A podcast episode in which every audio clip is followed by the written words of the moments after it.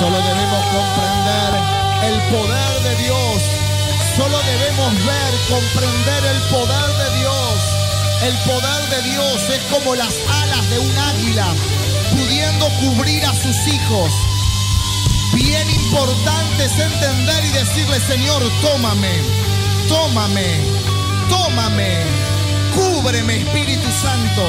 Porque si tú me cubres, Espíritu Santo, no tendré miedo, no tendré miedo, nada me va a pasar, porque estoy cubierto por las alas, por las alas de las águilas que representa la mano del Señor, que representa el poder de Dios. Él nos está diciendo, te estoy cubriendo, déjate tomar por mí, déjate tomar por mí. Si poder dejarte tomar por Dios, no tendrás miedo, no tendrás problemas, no tendrás nada. Y si lo tenés, Dios te va a cubrir y te va a sacar del problema, porque Él es el que está a nuestro lado. Y si está a nuestro lado, no hay otro espíritu que pueda contra nosotros, en contra de nuestra familia. Gloria al nombre de Jesús. Amén. Gloria a Dios. Qué poderoso es Dios. Gloria a Dios. Saluda de lejos a alguien y decirle, prepárate para recibir una palabra rema en el día de hoy. Podés tomar tu lugar. Gracias por, por venir, por ser parte de una familia. Si tenés tu celular, no te olvides de compartirle la palabra a alguien, de compartirle el link a alguien, porque Dios va a bendecir esa siembra. Esa siembra trae cosecha. Amén. Trae cosecha. Sabemos que aquel que gana un alma, porque la Biblia misma dice que un alma vale más que todo el oro de este mundo. Entonces cuando compartimos una palabra, hay fiesta en los cielos, así como recién la pastora Andrea hizo el llamado de primera vez. Un alma vale más que todo el oro de este mundo. Cuando una persona viene a Cristo, es un alma que se le arrebató al infierno y ahora es parte de la familia del reino. Y eso tiene mucho poder y tiene mucho peso en el mundo espiritual. Bueno, feliz en este día de comenzar esta nueva serie titulada Imparables. Así que nos venimos con una serie donde vamos a hablarle a los imparables de este tiempo. No sé si vinieron en el día de hoy.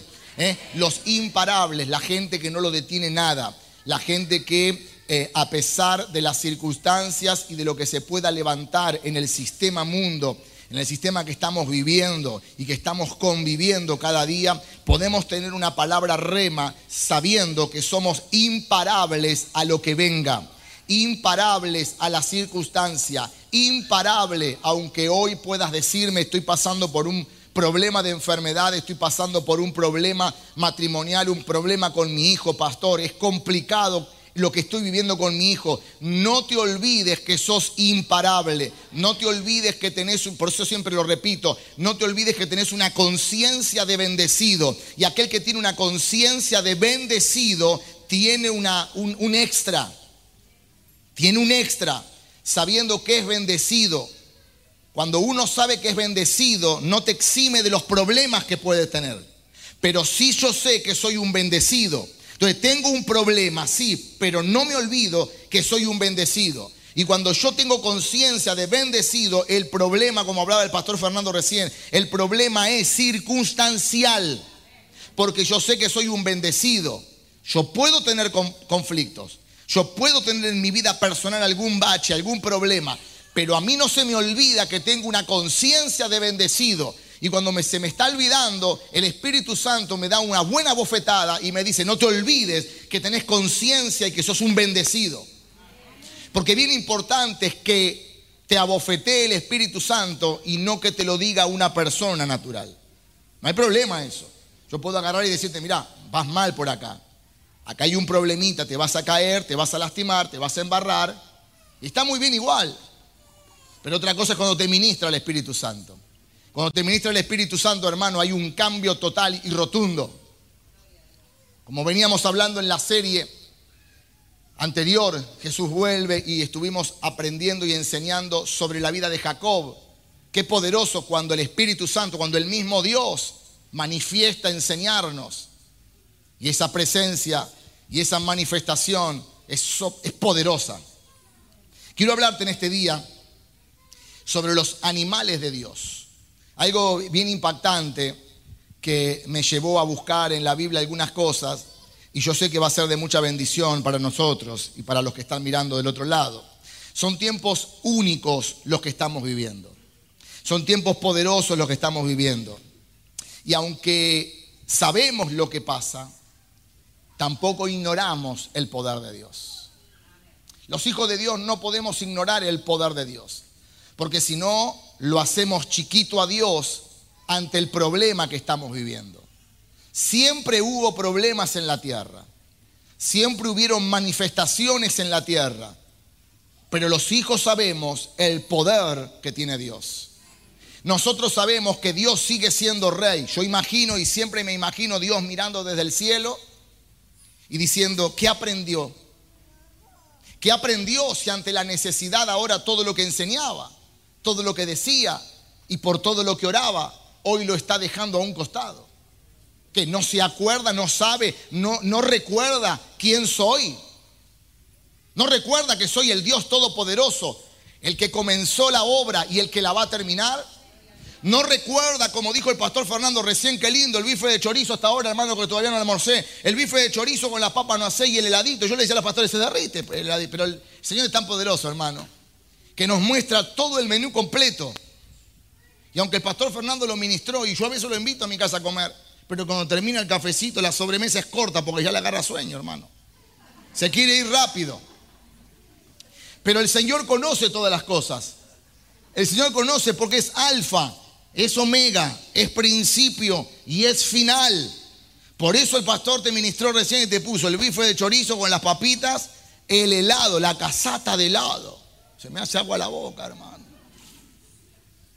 El cafecito, las masitas y la corta sobremesa. Porque Él conoce todas las cosas.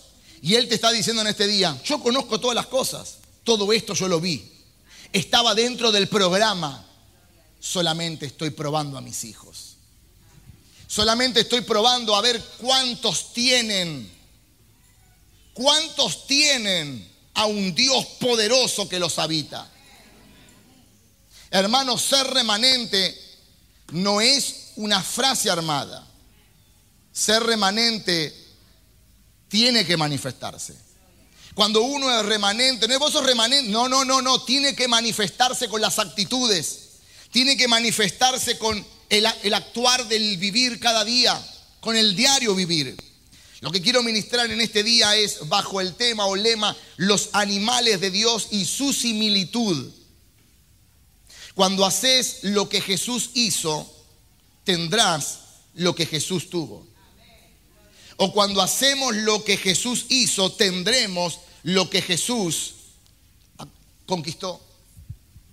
Necesitamos entender que necesitamos mirarlo a Él porque Él es nuestro maestro por excelencia. Si lo miramos a Él, tendremos lo que Él adquirió, tendremos lo que Él logró. El método de Jesús para enseñar y para bajar la información a su gente, a los remanentes, a los que estaba preparando, como los obreros, como el primer pastor de la iglesia, estaba preparando un grupo para parir un gran avivamiento a nivel mundial. Cuando Jesús se manejaba con ellos, se manejaba por medio de parábolas. Levanta la mano así conmigo, parábolas. Ahora, cuando uno habla de parábolas, dice, ¿qué significan las parábolas? El método que Jesús usaba y empleaba para poder hablarle a su gente a los íntimos. Los demás no entendían, pero sus discípulos entendían por medio de parábolas. Y lo que Jesús hacía para manifestar lo que quería enseñar es ver algo natural para enseñar algo espiritual. Jesús veía algo natural y les enseñaba a los discípulos para llevarlos al plano espiritual. Eso significa una parábola, ver algo. Hay muchos que se ofenden y dicen, uy, hubo un problema en la iglesia por lo que está diciendo el pastor. No, yo hago lo que Jesús hacía. Jesús decía, yo hago lo que veo a mi Padre hacer. ¿A quién voy a mirar? Al testigo de Jehová. ¿A quién voy a mirar? Al brujito de turno. Entonces mañana terminamos matando gallina acá arriba. No, yo tengo que, yo tengo que ver a Jesús, que es nuestro maestro por excelencia, para poder actuar como Él. Entonces vemos una parábola, vemos un conflicto, un conflicto, ejemplo, de una familia, de un hijo, de un eh, problema eh, a nivel país, de un problema a nivel ciudad, o lo que fuere, para llevar del plano natural al plano espiritual y poder tener una victoria. Porque así se manejaba Jesús. Jesús miraba elementos naturales para enseñar una verdad espiritual. Muchos por años leyeron la escritura, pero no entendieron nada. ¿A cuántos le pasó? Que abrían la Biblia, leían un pasaje bíblico y como lo abrían, lo cerraban. ¿Por qué motivo? Porque no entendieron ni jota. Bueno, hoy estoy predicando a los ángeles que entienden todo y que nunca tuvieron problema. ¿Eh? ¿A, a mí me pasó, hermano, yo abrí, ¿qué, ¿qué, quiere decir esto? Y no entendía nada, hermano, ¿sabes por qué motivo? Eso pasa por las traducciones. Eso pasa por el lenguaje. Por eso si vos no entendés, yo estoy acostumbrado a predicar con la Reina Valera 60, pero si vos no entendés con las 60, lee el lenguaje actual. Lee las Américas. Lee alguna otra versión, aunque hay algunas versiones que hay cosas que le faltan, pero tranquilo, te sirve para aprender. Te sirve para saber lo que dice la Biblia. Lo importante es que lo que leas lo entiendas. Porque si lo que lees no lo entendés, por eso tenemos en este tiempo tanta falta de conocimiento, tanta falta y tanta duda en muchos cristianos. Si no entendés el pan con el que te estoy alimentando, ¿cómo vas a crecer? Si yo a los chiquititos le doy una comida que no es acorde, ¿cómo van a crecer? No hay manera. Por eso hay muchos cristianos que no aprenden. Y eso sabes por qué es. Porque se predicó un evangelio durante 20 años, 30 años, 40 años, 50 años, el tiempo que tengas de vida. Y no hubo un crecimiento espiritual. ¿Por qué motivo? Porque no se entendía lo que se estaba leyendo. O porque desde los púlpitos se predicaba un mensaje que ni el pastor lo entendía. Entonces la iglesia estaba, eh, eh, la iglesia estaba con problemas. ¿Y qué me lleva a, lo que estoy diciendo? Me lleva a que la iglesia está falta de maestros. Y lo que necesitamos son maestros. Yo recorro a las redes sociales y ¿qué puedo ver? El congreso de la iglesia tal. ¿Quién está invitado? El profeta Piripipí. Y busco por otro lado y viene otro evento. El apóstol tal. Y está muy bien, porque creemos en lo profético y porque creemos en lo apostólico. Pero necesitamos maestros. ¿Por qué creemos en lo apostólico? Porque esta iglesia es una iglesia apostólica, porque esta iglesia maneja los cinco ministerios.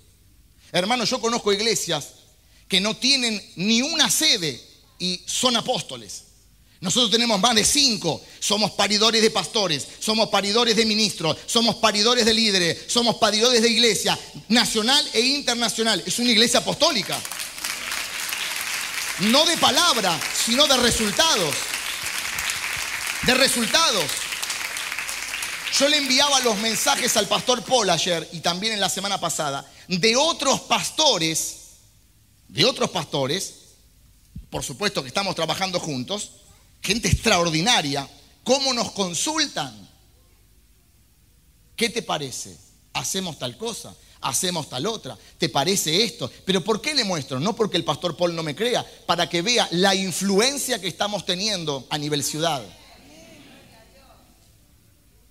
Esta iglesia es una iglesia profética y avalamos y funcionamos proféticamente. Mi esposa es profeta en esta casa, con todas las letras marcado con resultados, con resultados comprobables. Entonces nosotros avalamos lo profético. ¿Cuánto me están entendiendo? Manejamos evangelismo, pastor. Los pastores Pajón con un grupo de, eh, hermoso de gente. Tenemos evangelismo en acción. Viene la ministro eh, eh, Sabrina recién y me dice, pastor, vamos a empezar de vuelta a ver qué posibilidad hay para entrar en los hospitales por todo esto que está pasando. Vamos para adelante. Y hoy nos juntamos con los pastores a hablar un montón de temas para eh, ya empezar a activarnos de vuelta en muchas cosas que se nos fue limitado. porque manejamos el evangelismo. Ni que hablar el pastorado, ni que hablar la unción de maestro. Y de eso te estoy hablando en estos minutos del mensaje. La iglesia está falta de maestros. Por eso necesitamos entender la función del maestro. Y en esta iglesia tenemos Caleb, tenemos Fiet, porque le damos lugar a la parte de la enseñanza. Ahora nunca veo un flyer que diga el congreso tal. ¿Y quién viene invitado? El maestro. ¿Vos alguna vez viste un flyer que diga el maestro tal? Aunque avalamos lo profético, aunque avalamos lo apostólico, aunque avalamos todo porque la iglesia lo maneja, necesitamos entender que hay una unción de enseñanza y el año que viene vamos a arrancar con escuela de profecía y vamos a arrancar con un montón de cosas muy lindas. Pero lo que voy con esto es que hay muchos que todavía no se dieron cuenta que hay una unción de maestro y yo solamente vengo a decirte algo, está todo muy bien porque avalamos y respetamos y entendemos los cinco ministerios que en esta casa están activos, pero solo vengo a decirte, hay alguien que yo tengo como muestra, que yo tengo como ejemplo, que le decían rabí, y rabí significa maestro, y nuestro Jesús es maestro, y nuestra guía es maestro. Yo quiero decirte en este día que necesitamos maestros, porque si hay maestros, la unción cambia. Las limitaciones se terminan. El avance empieza porque necesitamos maestros. ¿Cuántos dicen amén? Hermano, qué importante es entender lo que te estoy diciendo. ¿Cuál es? ¿Cuál es lo que tendría que predominar sobre cualquier enseñanza? La de maestro. Tendría que estar arriba de todo. Número uno. ¿Por qué motivo? Porque todo aquel que está acá o en el mundo entero aprendió algo, aprendió algo de quién? De un maestro. Hermano, ¿sabías que en la antigüedad, ahora los, maestros los tienen como, como poca cosa, pero vos sabías que en la antigüedad, hablo de muchos años, al maestro lo iban a buscar hasta la casa para llevarlo a las instituciones, para llevarlo a los colegios el maestro era considerado como algo importantísimo. Porque todo lo que hoy sabemos es porque algo, algo, mínimo quizás, aprendimos de un maestro. De un maestro. Cuando llega Felipe, cuando llega Felipe a un lugar, dice que vio un extranjero etíope de Etiopía de un país del este de África, acá nomás cerquita, ¿eh? de un país al este de África. Y venía este extranjero etíope y le dice Felipe, porque estaba leyendo la Biblia, hermano, estaba leyendo el rollo, lo que quieras.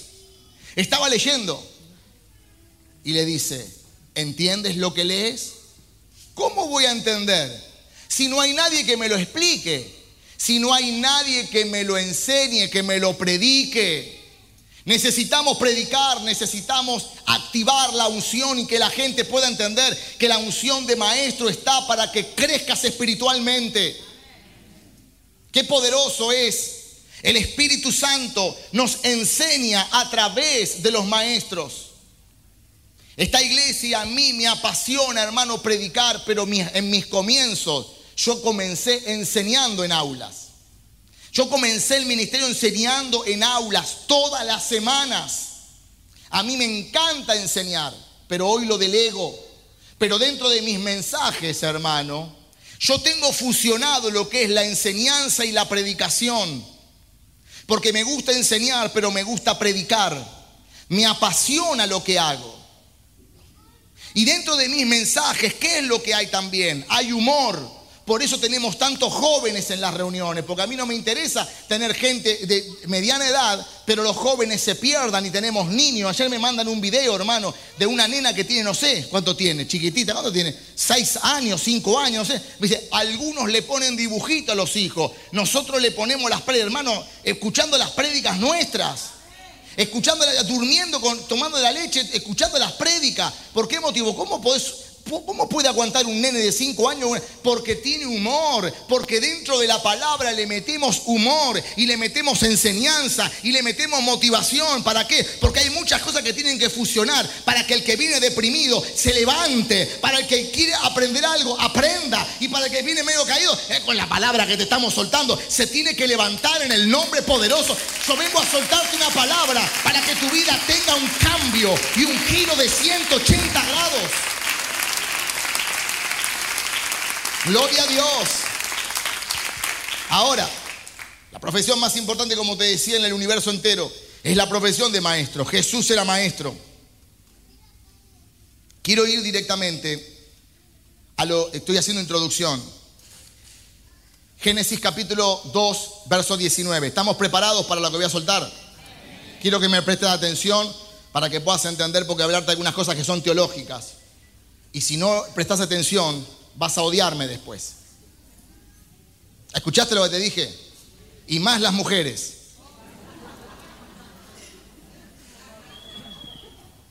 ¿Ve? Ya me estás odiando sin saber lo que te voy a decir.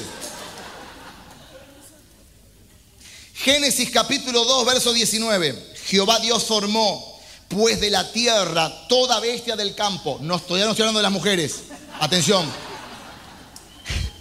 Toda bestia del campo ¿De dónde formó el Señor? De la tierra. ¿Y de dónde formó también al ser humano? Y formó a, las bestias y a los hombres. Yo estoy hablándote ahora la similitud que hay entre el ser humano y los animales. Entonces lo formó la tierra y también al hombre para que podamos, perdón, y toda ave del cielo.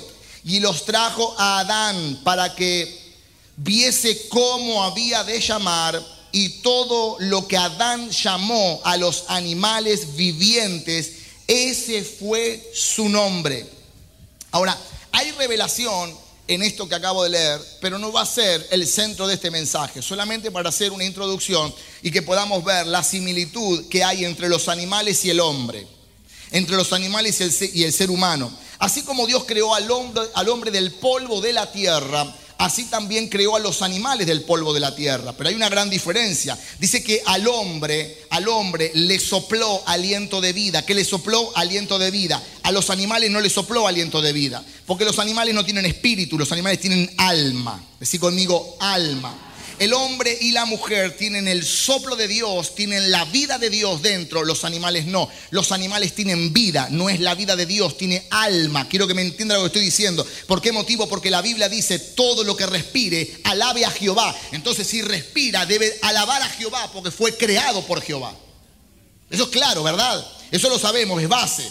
Ahora, los animales también tienen vida, como te decía. El hombre está hecho de arcilla y de agua. El hombre está hecho, el ser humano está hecho, el 85% del ser humano está hecho de agua y de tierra, porque dice que lo formó del polvo de la tierra. ¿Sí o no? Perfecto. Ahora, ¿qué se forma con tierra y con agua? ¿Al hombre? ¿Eh? Barro. Pero también al hombre, ¿de qué estamos hablando? Por eso, el chiste lo tenía que hacer yo, no vos. Me lo arruinaste. Vos me tenías que decir el hombre. Yo te voy a decir, no, de tierra y agua se forma barro. Vayo. Bueno, pero para, para eh, continuar, porque me arruinaste el chiste. Bueno, entonces, se forma el hombre y también se forma barro. Bien ahí estuviste en la revelación, muchos son barro todavía. Y necesitan estar en las manos del alfarero. Porque cuando vos escuchás hablar a muchos barros, vos decís, este no se formó todavía. Este es parte de los animalitos del Señor. Entonces hay muchos que tienen que decir yo soy barro. Y en vez de ir camino al matadero, tenés que ir camino al alfarero. ¿Por qué motivo? Porque el alfarero se va a encargar de desarmarte y de moldearte para que puedas estar a la altura del Señor. Entonces necesitamos ir a las manos del alfarero porque Él nos va a formar. Ahora, estos, eh, estos son puntos muy importantes para que podamos tener en cuenta. Fuimos hechos de dos cosas, decir conmigo, dos cosas. De tierra ¿Y de qué más? Agua. Ahora, si somos hechos con dos materiales, ¿cómo somos tripartitos? Si somos hechos de tierra y de bar y de agua, ¿cómo somos cuerpo, alma y espíritu? Si tenemos dos componentes, ¿cómo ahora tenemos tres? Amén. Somos tres. ¿Por qué motivo? Qué importante. Tres cosas. Claro, como dijo Marcela, sopló aliento de vida. El aliento de vida es la vida de Dios. ¿Y eso qué representa, Marcela? Perfecto. ¿Y qué es ese algo? El espíritu. Punto número uno, el espíritu. Cuando uno muere, el espíritu vuelve a Dios. Ya está, ¿eh? ya te tomé examen, ahora no hables más por un rato. Entonces, el espíritu vuelve a Dios. ¿Sí o no? El cuerpo va a la tierra y el alma. Entonces lo que yo quiero decirte en este día, o a donde yo quiero llevarte en este día, es ¿qué somos? Si el espíritu vuelve a Dios, el cuerpo va a la tierra, pero dice la Biblia que el joven rico, lo que yo estuvimos enseñando los otros días, que el joven rico estaba desde el Hades y dice que su alma estaba en aflicción y que estaba en tormento, la pregunta es, ¿qué somos? Terminamos siendo alma. Decí conmigo, alma. Porque el espíritu vuelve a Dios. Todos los espíritus vuelven a Dios. Pero las almas hay almas que terminan en tormento. Y lo que eternamente va a sufrir en tormento no es el cuerpo ni el espíritu. Entonces, ¿qué somos? Alma. Por eso también en esta iglesia tenemos un área que se llama Fares. Para que puedas sanar tu alma, porque muchas veces el alma de la persona no te permite caminar a un nivel espiritual. Por eso tenemos un área profesional para sanarte del alma y para que puedas caminar en el espíritu.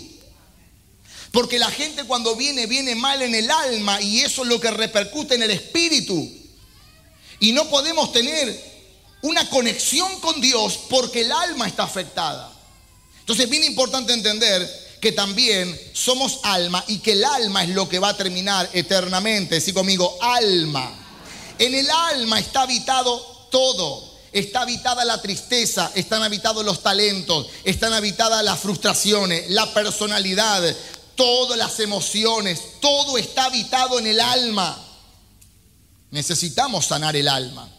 De la única manera que podemos permanecer en Cristo es vivir en el Espíritu para estar conectado con lo único que fue soplado que es la vida de Dios. ¿Cómo me conecto con la vida de Dios? Estoy muy triste, pastor. Se terminó, no te podés conectar con Dios. Yo no quiero saber más nada de Dios porque Dios... No te podés conectar con Dios. Mi hijo se fue como mi hijo se fue, no te podés conectar con Dios. Pero a pesar del problema, pues yo tengo un problema, Señor, pero yo sé que mi Redentor vive y que he de ver la gloria de Dios. Te podés conectar con Dios porque Dios está, está hablando el código del reino. Y todo aquel que habla el código del reino, aunque esté en aflicción, se va a conectar con Dios para que Dios traiga una nueva oportunidad. Gloria a Dios. No podemos unirnos en el alma. No necesitamos unir en el espíritu. Y tampoco podemos estar de acuerdo en todo. Porque hay gente que va a estar de acuerdo con una cosa y hay gente que va a estar de acuerdo con la otra. Hay gente que va a pensar de una manera y hay gente que va a pensar de otra. Y eso es respetable. Pero hay una sola cosa que nos une y es el Espíritu. Nos une el Espíritu en esta iglesia y en la iglesia del mundo, de todo el mundo entero. Lo único que nos une es lo espiritual. ¿Sabes por qué motivo? Porque la iglesia, por lo menos esta, no es democrática. La iglesia es teocrática. Teo, Dios, manda, baja visión y la visión corre. ¿Por qué motivo? Porque es teocrática. Acá no se hace lo que yo digo, acá se hace lo que Dios dice porque la iglesia es teocrática y si yo estoy de acuerdo con la visión de Dios, yo estoy de acuerdo con la misión de Dios, yo estoy de acuerdo con lo que está en la escritura, eso baja y cuando baja hay un acuerdo y el acuerdo no es almático, el acuerdo es espiritual. ¿Cuánto dicen amén a eso? Bueno, dicho todo esto, es como introducción, quiero hablarte de tres puntos en el día de hoy. El primer punto es, todo lo que nombre lo voy a poseer. Levanta la mano y decir conmigo, todo lo que nombre, lo voy a poseer. Una vez más, todo lo que nombre, lo voy a, poseer. Génesis nos muestra el comienzo de los animales y el comienzo de la tierra, el comienzo de la vida humana. Génesis nos está mostrando, bien interesante, Dios pudiendo ponerle nombre a los animales, ¿por qué no se lo puso? ¿Te preguntaste eso? Dios siendo tan poderoso, Dios teniendo el poder del cielo y de la tierra, ¿por qué no le puso nombre a los animales y le dio el lugar a que Adán lo haga? ¿Eh? Decime, ¿por qué? porque todo lo que nombres lo vas a poseer. Entonces Dios le dio la oportunidad a Adán de que le ponga el nombre a los animales y los animales en ese tiempo no le podían hacer daño a Adán, no se lo comían, no le pasaba nada porque eran de su pertenencia. Porque todo lo que nombres lo vas a poseer. ¿Cómo se llaman tus hijos? ¿Le pusiste nombre a tus hijos? ¿Quién se los pone el nombre al hijo? ¿El verdulero, el carnicero o los padres? ¿Sabes por qué se lo ponen los padres? Porque son de tu pertenencia. Son de tu pertenencia. Por eso yo me puse a pensar y digo, mi hijo puso em, su, emprendimiento. ¿Qué le puso a, a, su negocio? Le puso Tomasel. ¿Por qué motivo? Porque es de su pertenencia. Es de él. Entonces, Nico, ¿qué le puso? Nico le puso eh, Grove Inversiones. ¿Por qué motivo? Porque es de su pertenencia. Es de él. ¿Esta iglesia cómo se llama? Centro de Ayudamiento Familiar. ¿Por qué motivo? Porque es nuestra. No es de ninguna institución. Nadie nos puede venir a decir, ponele esto, ponele una coma, sacale. No es de nadie, es de esta iglesia porque es nuestra. Todo lo que es tuyo y todo lo que le puedas poner nombre es de tu pertenencia. Todavía no estás acá. Por eso voy a decirte y voy a motivarte en esta hora que todo lo que de aquí en adelante le empieces a poner y le empieces a nombrar será de tu pertenencia. Vengo a hablarle a gente que va a empezar a nombrar su propia empresa, que va a empezar a nombrar lo que viene, que va a nombrar proféticamente a sus hijos, que va a empezar a nombrar los nombres de lo que va a venir futuramente. ¿Por qué motivo? Porque todo lo que nombre, todo lo que diga, todo lo que declare y todo lo que decretes en el nombre de Jesús será hecho y será de tu pertenencia. A ver si hay alguien que lo comprende. Gloria a Dios. Vamos a empezar a poner nombre y vamos a empezar a poseer. El Señor en el, Antiguo Testamento era especialista en cambiar los nombres. Empezó a cambiar los nombres. Eso es un vago. Empezó a cambiar el nombre aunque lo veas como un vago, aunque labure 15 minutos por día, vos este hombre es un empresario. Este tipo terminará prosperado hasta el calcio de los huesos. Hasta tu mismo hijo o tu mismo esposo o tu misma esposa va a decir, esta brotó, esta está mal pero tarde o temprano verás a ese empresario que le cambia. El Señor era especialista en cambiar los nombres de Abraham a Abraham, de, de Saraí a Sara, de Jacob a Israel, de Saulo a Pablo. Era especialista en cambiar los nombres, hermano. Te digo esto para que veas que hay base. Ahora, qué poderoso lo que estoy diciendo. Ahora, ¿quién le puso los nombres? Adán a todos los animales. Qué importante. Ahora la pregunta en este día es, ¿quién le puso el nombre a Eva? Hasta con la manita, mira. ¿Quién le puso el nombre a Eva? Adán, porque lo dice ahí. Génesis capítulo 3, verso 20 dice, y llamó, y llamó Adán el nombre, poneme el pasaje, y llamó Adán el nombre de Eva, por cuanto era, era madre de, de todo ser viviente, etc. Pero llamó el nombre de quién? De Eva, su mujer. ¿Quién se lo puso? Adán. Entonces Adán pertenece, perdón, entonces Eva pertenece, Adán no. ¿Cómo Adán? Sí, Adán, es para ver si estás atento. Escucha, Eva pertenece a quién? Adán. ¿Por qué? Porque él la nombró, claro. Pero después de cuándo pertenece a Adán? Después del pecado. Génesis 3, capítulo 20. Hasta el capítulo 2 no había pecado. Pero a partir del capítulo 3 comienza el pecado. Al principio no era así. Cuando el Señor castiga con una maldición, nos muestra que al principio no era así. Al principio Adán y Eva tenían el mismo nivel de autoridad. Pero cuando entró el pecado, el Señor dijo, no quiero contender ni quiero tener relación con alguien que no está sujeta a mí.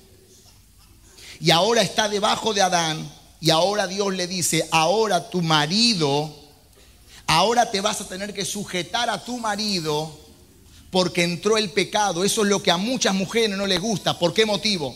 Porque para sujetarte a un hombre, ese hombre tiene que estar sujeto a Dios. No me digas que un hombre va a venir a sujetar, va a venir a querer sujetarte si estás en, si está en cualquiera. No, un hombre sujeto a Dios, un hombre calibrado a Dios, un hombre que mira a Jesús. La mujer no hace falta que digas nada, sola se va a sujetar. Como lo dijo Pablo. Pablo también lo especifica y lo dice. ¿Por qué motivo? Porque Pablo entendió lo que estaba pasando. Ahora, antes no era así, después del pecado sí. Ahora tu autoridad será, será sujeta al hombre. Y Dios se conecta con el hombre. Por eso dice que el hombre es la cabeza. El problema que nos enseñaron mal. Ahora, ¿por qué le pone nombre él? Porque ahora va a ser de su pertenencia. Pero cuando vos tenés una pertenencia, esa pertenencia no debe ser de maltrato, no debe ser de golpe, no debe ser de agresión, ¿Cuántos me están entendiendo? Ahora Dan llama a Eva porque es de su propiedad. Dios asocia, hermano, a la humanidad con los animales porque quiere mostrarnos algo tan poderoso de su creación. Eso quedó bien claro para que empecemos a poner nombre, porque viene una etapa de conquista sobrenatural, solo para los que entienden este pasaje. Ahora, es tanta la asociación que Dios inspira a la humanidad con los animales. Estamos listos para entrar en el segundo punto. Este segundo punto dice, el león de la tribu de, Judá. Levantad la mano así conmigo. El león de la tribu de Judá. Qué poderoso es el león. Ahora, Dios nos compara con el león y él mismo se compara con el león porque él mismo dice que el león, que él es como el león de, es el león de la tribu de Judá. El mismo Dios se compara con el león y nos compara a nosotros con el león. El libro de Apocalipsis capítulo 5, verso 5, Él es el león de la tribu de Jehová. Dios mismo se compara. El león es el rey de la selva. ¿Y por qué nos compara con el león? Porque Él es el rey del cielo y también es el rey de la tierra y nos compara con el león porque nosotros somos reyes y sacerdotes y si nosotros entendemos la similitud que hay con el león, nosotros podremos en esta tierra gobernar, dominar a nivel espiritual. Él es el rey, es el león, el de la tribu de Judá y Él nos muestra que nosotros también podemos rugir, que podemos reinar ¿Cuántos se achucharraron en estos dos años? Si sos rey, si sos león, y lo mostró el Señor cuando había fiesta en el Hades. Y estaba en el Hades, lo que limita es la cima con ese. Y estaba el Seol, y estaban todos de pachanga, hermano, en el Hades. Y en el Seol. Porque Cristo había muerto.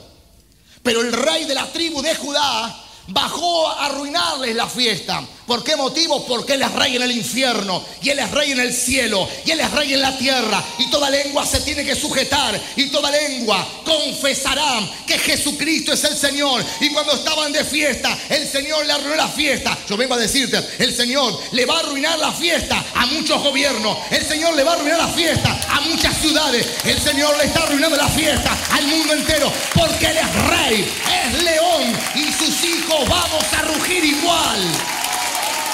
Oh, gloria al nombre de Jesús. Santo.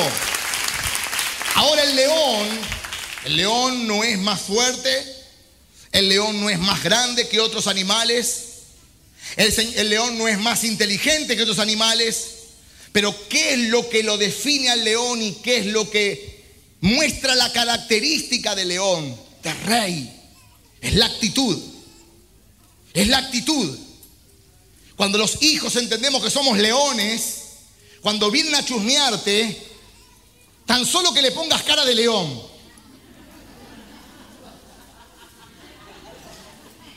Mostrarle los colmillos. Y si se te cayó uno, le decís es que las peleas son poderosas. ¿eh? Y zafás ahí nomás. ¿Mm? Cara de león, hermano. Vos le mostrás cara de león al que viene con chusmerío, con estupidismo, se va solo. Como vino, se va. Por la actitud. Es la actitud lo que hace a un león rey de la selva. ¿Cuántos vamos a poner actitud en este tiempo? Actitud ante los problemas, actitud. Actitud ante los despidos. Actitud ante, ante las enfermedades, actitud. Actitud de león. Actitud. Gloria a Dios. Necesitamos actitud de león para sacar, salir de los problemas, de las situaciones. Necesitamos actitud de león, hermano.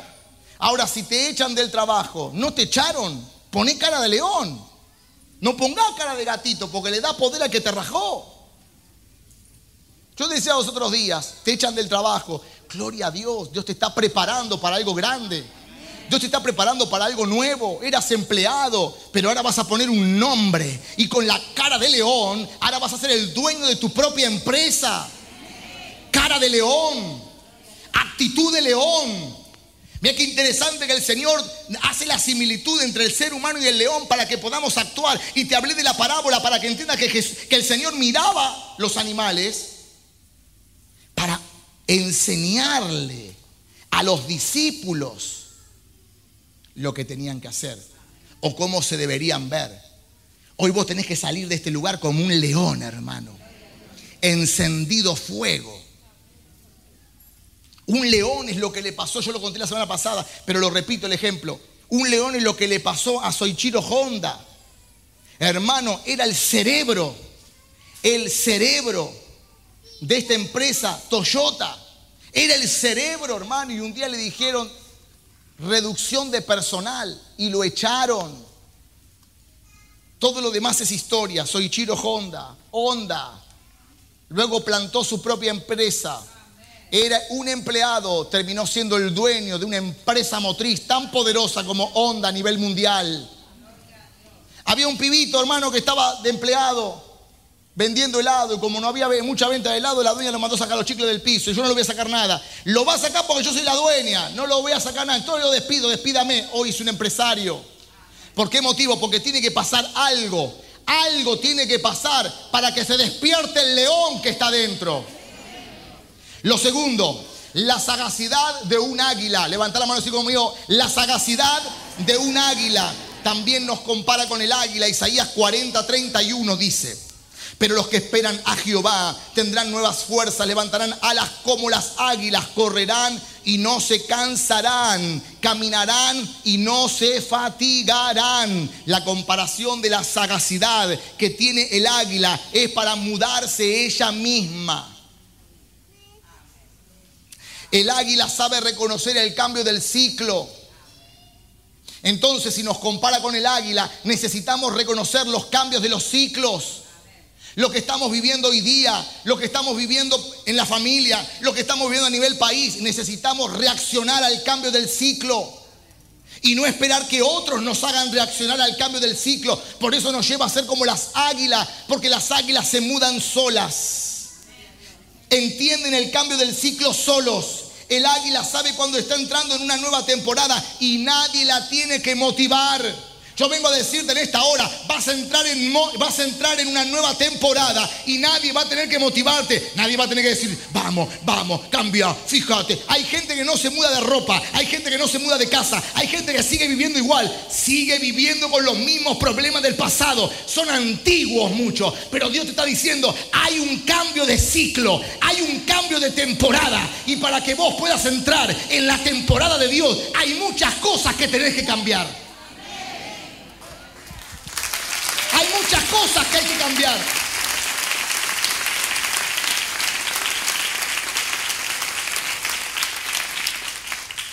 Hay gente que quiere ir a buscar un trabajo, hermano. con la ropa de hace 20 años atrás. Te ven como sapo de otro pozo. Te ven raro, hermano. No te van a contratar. ¿Por qué no me contrata, Pato? Yo oro. ¿Qué tiene que ver la oración con esa ropa fantasma que te pone que no, no te va a contratar nadie? ¿No te me están entendiendo? Hay que sacar los pelos de la oreja, los pelos de la nariz, afeitarse, ponerse los dientes. Y ahí te van a contratar. ¿Será que Dios no me escucha? No, Dios no te escucha. No, vos no escuchás. ¿Cuántos dicen amén? El águila sabe que llega un tiempo donde tiene que apartarse de otras águilas porque llegó el tiempo de renovarse. No puedo profundizar porque ya se me fue el tiempo. Hay gente que no le gusta renovarse, siempre igual. El águila sola eh, se arranca las plumas sola. Hay mucho que hay que arrancarle las plumas, hermano. Tenés que arrancarte las plumas porque viene un cambio. Hay gente que vos los querés sacar bueno y le decís, fíjate acá, saca esto acá, haz estas cosas. Y presentan resistencia. Se ponen mal porque los querés llevar a una nueva dimensión. Pero vos estás viendo que no se sacan las plumas. Entonces se la tenés que sacar vos las plumas para ayudarlo a que se apresuren, a que venga un cambio en su vida por la temporada que viene. El, águila provoca su propio proceso de transición. A algunos no le gusta el proceso de transición. Dios quiere que te que Esto es poderoso. Atención a lo que te voy a decir acá. El águila se arranca el pico. Muchos tienen que arrancarse el pico, hermano. Muchos tienen que arrancarse el pico. ¿Sabes por qué no crecen algunos? Porque tienen un pico largo y viejo. Se lo tienen que sacar. Porque Dios cuando se lo saquen le va a cambiar el lenguaje.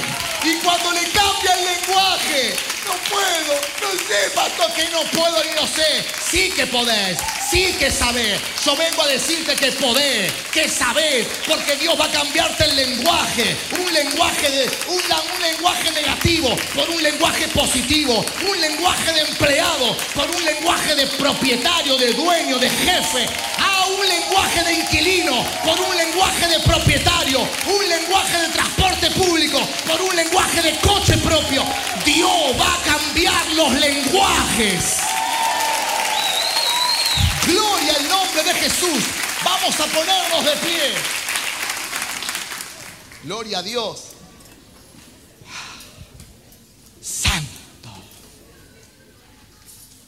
Gloria al nombre de Jesús. Ahora para cambiar y para arrancarse el pico, para mudarse las plumas, para sacarse todos los vestigios feos, viejos. ¿Qué hay que tener? Decí conmigo, humildad. Porque no se puede hacer todo eso si no hay humildad. Venga para acá, saque eso acá, vaya para allá, pero con amor, ¿no? Cuando no hay humildad, hermano, mm, no quiero, yo no quiero. Pero escúchame una cosita, pedazo de cristiano. Hace 40 años que estás igual. Hace 40 años que estás igual. Necesitas sacarte las plumas, arrancarte el pico, para hablar palabras de Dios. Los que tienen el pico puesto y no tienen la capacidad de sacárselo, caminan en el alma. Pero los que se sacan el pico, se arrancan el pico, se arrancan las plumas y se van a la peña, solos, para que empiece el tiempo de transición, son las personas que tienen la humildad de Dios para hacer un cambio radical. No hay manera de hacer un cambio si no hay humildad. Sí, Señor, ¿qué tengo que hacer? Vaya corriendo para allá, voy. ¿Qué más? Sacate esos pelos, ponete otro, perfecto. ¿Qué más? Acá saca, listo. ¿Vos querés salir bueno? Necesitas pegarte a un pastor. Necesitas pegarte a alguien que esté adelante en la carrera. Pero el problema de mucha gente es la humildad. Decí conmigo, es tiempo de cambio. Una vez más, es tiempo de cambio el águila también se mueve, se mueve de la a otras atmósferas. Se mueve a otros lugares el águila. Y entendí que el águila es rey en el aire. Así como el león es rey en la tierra, el águila es rey en el aire. Y se mueve a otras atmósferas. Para moverse a otras atmósferas, pico tiene que volar. Plumas tienen que volar. Porque si vos volás a otras atmósferas, a otros niveles de autoridad y a otros niveles de atmósferas, con el pico viejo, con las plumas viejas, con la vestidura vieja, con la formación vieja, no podés resistir las nuevas atmósferas. Y yo vengo en este día a orar por gente que tiene la capacidad de mudar sus ropas, de sacarse el pico, de cambiar su plumaje y de viajar a otras atmósferas. ¿Por qué motivo? Porque hay atmósferas que el diablo ya dominó. Pero necesitamos de gente que vuele más alto. Niveles donde el diablo no puede. Niveles donde el diablo no puede. Y estaba mirando en un documental que el águila, Bruno, se mueve todo arriba. Si el águila está abajo, la serpiente la, liquida. Pero cuando el águila la agarró a la serpiente y la empieza a subir a niveles altos, la serpiente termina muriendo. Porque vas a ganar en el nivel de autoridad y en el nivel de, de altura en el que estés. ¿Por qué no puedo vencer, pastor? Porque necesitas subir a otra dimensión para poder vencer toda hueste del infierno. Por eso en este día quiero orar y ministrar tu vida para que puedas subir, para que tengas la humildad y la capacidad de mudar tu pico, de mudar tu sala, de mudar tus plumas, de mudar todo, irte solo a la peña, que poderoso. Lo mismo que pasó con Jacob, despidió a su familia, sacó a todos, cruzó del otro lado y se encontró con Jesús se encontró con el Señor. Se encontró con Dios para poner, tener un encuentro. Al águila también hace lo mismo. Se muda, se va a la peña sola y se empieza a sacar todo para poder tener una nueva temporada. Ahí donde está, cerrar tus ojos, Padre, en el nombre de Jesús. Yo te doy gracias por este pueblo tan glorioso, Dios, que ahora, en con todo lo que estamos viviendo y todo lo que estamos atravesando, vendrá una nueva temporada hay muchos que están claudicando entre dos caminos. Hay muchos que están claudicando entre información, entre información e información. Pero viene un tiempo donde subiremos a la peña, donde subiremos a lo más alto. Vamos a mudarnos el pico, vamos a mudarnos las plumas, vamos a estar arriba. Una nueva temporada viene y cuando estamos arriba no habrá nadie que pueda frenarnos, no habrá nadie que pueda, que, pueda frenar y limitar lo que Dios quiere para el pueblo de Dios. Viene un nuevo tiempo, viene una temporada espiritual, porque somos soplados por Dios, fuimos soplados por Dios, tenés la vida de Dios, vamos, aunque somos alma y los que no entiendan, los que no entiendan el movimiento espiritual, terminarán en, el alma, terminarán, pero yo vengo a hablarle a la gente de espíritu, gente espiritual que va a mudar sus plumas, su vestidura, su traje, su ropa vieja, mudar las ropas viejas para vestirte con ropas blancas, para vestirte con las ropas de santidad, con las ropas de purificación. Vamos, purificate en este día, porque viene una nueva temporada para que puedas hacer negociaciones. Vienen negociaciones sobrenaturales cuando subís a la peña, cuando vas bien arriba. Ah, tiene que cambiar tu, tu hablar, tiene que cambiar tu actitud. Hay muchas negociaciones que fueron truncas, que fueron fraude. ¿Por qué motivo? Porque no te mudaste las plumas, porque no mudaste tu hablar. Pero cuando mudes tu hablar, cuando tengas tacto, cuando seas un líder, no de palabra, sino de hechos y de resultados, tu vida cambiará. Tenés que ser un líder como el león. Tenés que ser un líder como el águila. Mudar tus ropas viejas, porque viene el tiempo de la manifestación del poder de Dios. Yo lo declaro en el nombre poderoso de Jesús. Le vengo a hablar a las águilas, a los leones, que viene el tiempo de la manifestación del poder de Dios para vencer, para vencer, para subir a niveles altos niveles altos de autoridad espiritual. Lo creemos en el que es sobre todo nombre, el nombre de Jesús de Nazaret. Amén.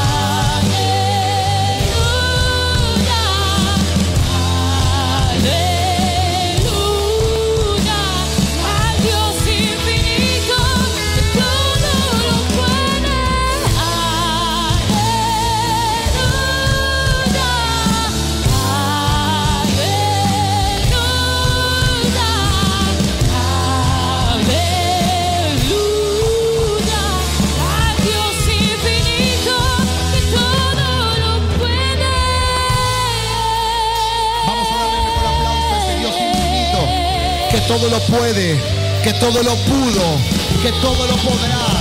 A ese Dios que sigue haciendo milagros. Vamos, bien fuerte el aplauso al Rey. Gloria a Dios. Gloria a Dios. Gracias por venir. Los que se van, mañana tenemos dos reuniones poderosas y los que se quedan, en minutos comenzamos la nueva reunión. ¿Hay una llave que se perdió? Si alguien perdió una llave, me viene a ver.